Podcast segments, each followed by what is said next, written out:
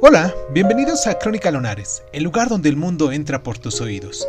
Yo soy Irving Sun y en nuestra sección del día de hoy de Cuéntame un libro vamos a hablar del libro Del placer de Gabriel D'Annunzio. Comenzamos.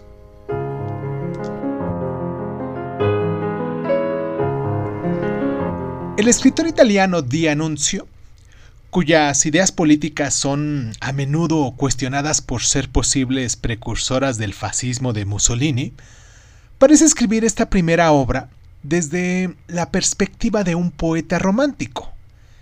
El libro está escrito con cierta exuberancia, combinando la prosa brillante y diestra de este autor, y a través de la historia del personaje principal, lo que es su poesía, también merece la pena leerlo por sus descripciones de la Roma de ese entonces.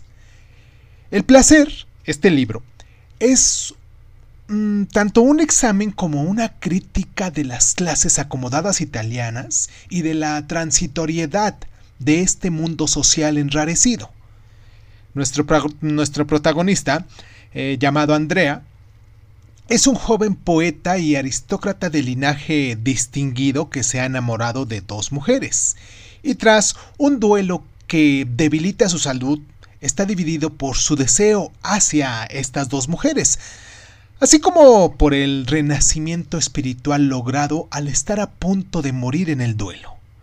Cuando el marido de una de estas mujeres se ve envuelto en un gran escándalo, de repente ella se ve en peligro de perderlo todo, incluida la pasión con la que se ha comprometido para estar con Andrea.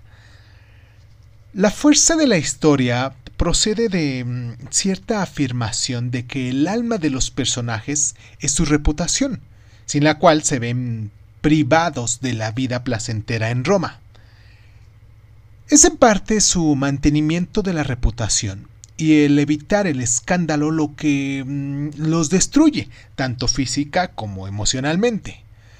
Los personajes están rígidamente confinados dentro de sus normas sociales y sus deseos se ven constantemente frustrados. Están atormentados por las necesidades insatisfechas.